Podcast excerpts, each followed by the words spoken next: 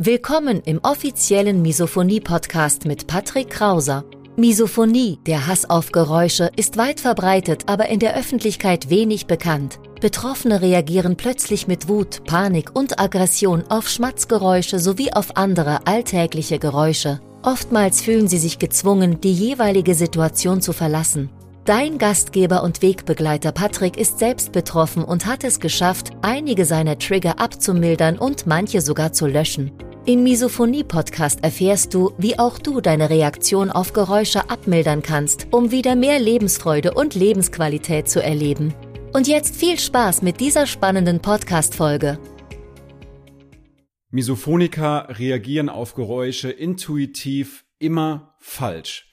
Wenn du wissen willst, wie du besser auf Geräusche reagierst, um im Alltag weniger eingeschränkt zu sein, dann hör bis zum Ende zu und damit begrüße ich dich herzlich willkommen auf dem Misophoniehilfe YouTube-Kanal beziehungsweise im Podcast Schmatzleise.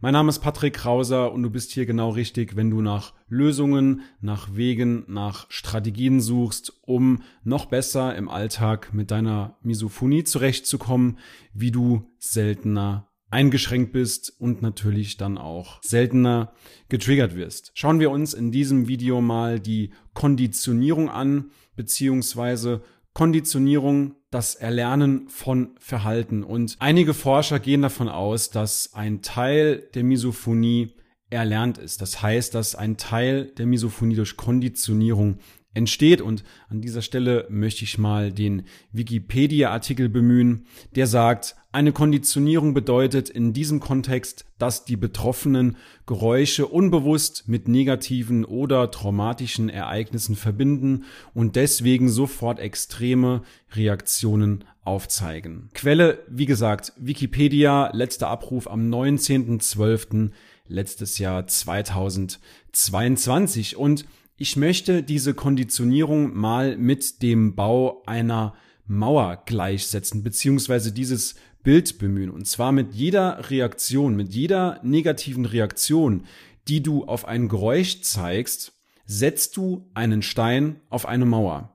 Mit jeder Reaktion festigst du die Verbindungen zwischen den Steinen und die Mauer wird nach und nach immer fester. Mit jeder negativen Reaktion sagst du bzw. bestätigst du deinem Gehirn, dass es etwas richtig gemacht hat, deinem Reptilienhirn, und dein Reptilienhirn sagt dann, okay, das nächste Mal mache ich noch ein bisschen fester, beziehungsweise reagiere noch ein bisschen stärker. Und das ist eben diese Komponente, bei der Forscher von ausgehen, dass sie konditioniert ist, beziehungsweise dass die Misophonie eben durch diese Konditionierung unter anderem natürlich auch entsteht. Daran lässt sich auch schön erklären, dass wir nicht sofort extreme Emotionen auf ein gewisses Geräusch zeigen, sondern dass wir dieses Geräusch nach und nach hören, dass wir nach und nach uns immer mehr in dieses Geräusch hineinsteigern. Irgendwann nervt uns dieses Geräusch und dann irgendwann kippt das und dann reagieren wir mit extremer Wut,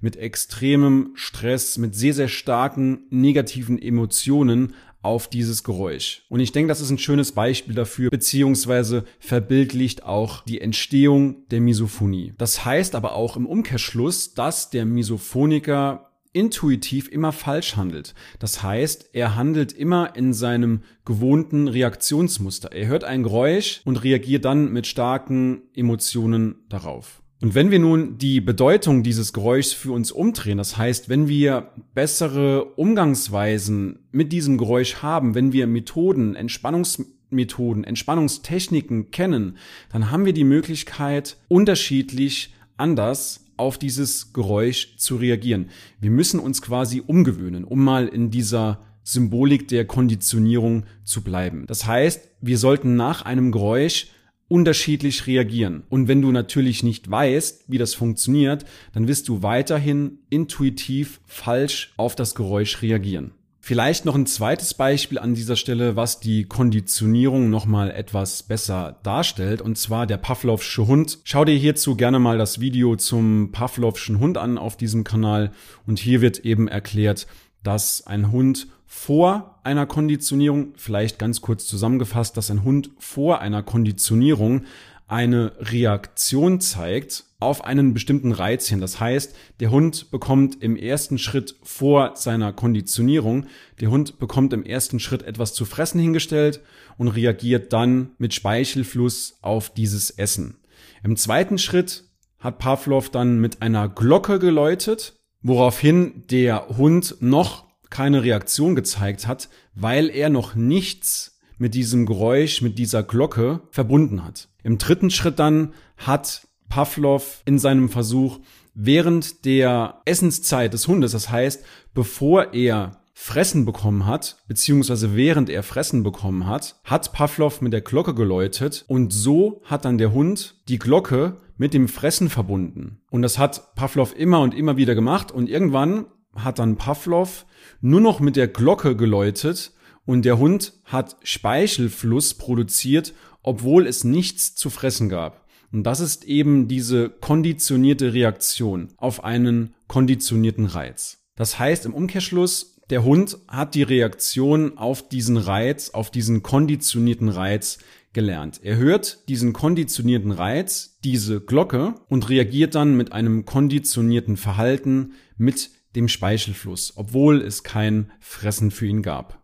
Der Hund hat also dieses Verhalten gelernt. Er hat es sich antrainiert, beziehungsweise Pavlov hat es ihm antrainiert. Und einige Forscher sind sich sicher, dass diese Konditionierung wieder entkonditioniert beziehungsweise gegenkonditioniert werden kann, um auch an dieser Stelle wieder Wikipedia zu bemühen.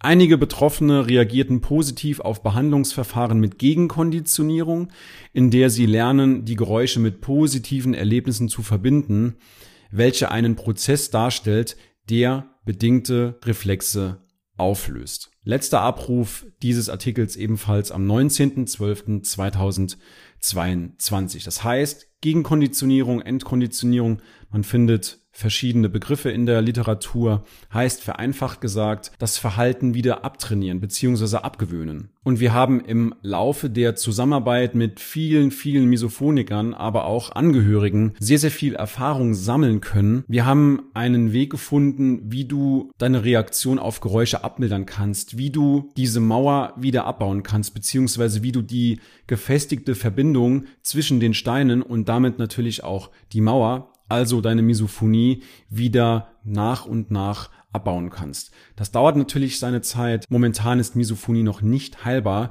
Das heißt, lass dir auch nichts erzählen, wenn es irgendwo irgendwelche Versprechungen gibt. Ich heile dich innerhalb von ein oder zwei Sitzungen.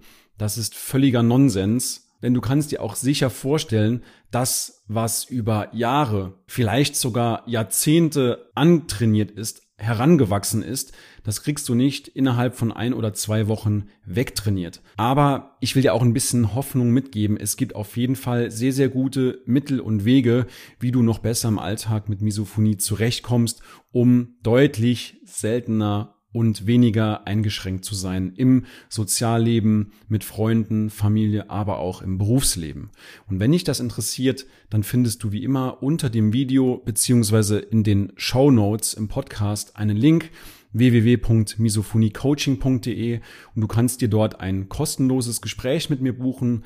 Wir telefonieren eine Viertelstunde, ich erkläre dir alles, wie das funktioniert und du erzählst auch gerne mal über deine Herausforderungen, über deine individuelle Situation und vielleicht gibt es einen Weg, dass wir dich unterstützen können. Wenn du deine Reaktion auf Geräusche etwas abmildern willst, wenn du diese Mauer abbauen willst, dann melde dich gerne bei uns und wir sehen uns bzw. wir hören uns in einer der nächsten Folgen wieder. Bis dahin, dein Patrick Krauser.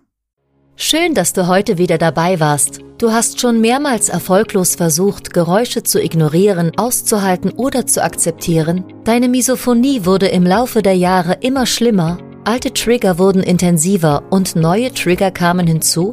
Dann trag dich jetzt für ein kostenloses Erstgespräch ein. In diesem Gespräch zeigen wir dir, wie du deine Reaktion auf Geräusche Schritt für Schritt und nachhaltig abmilderst.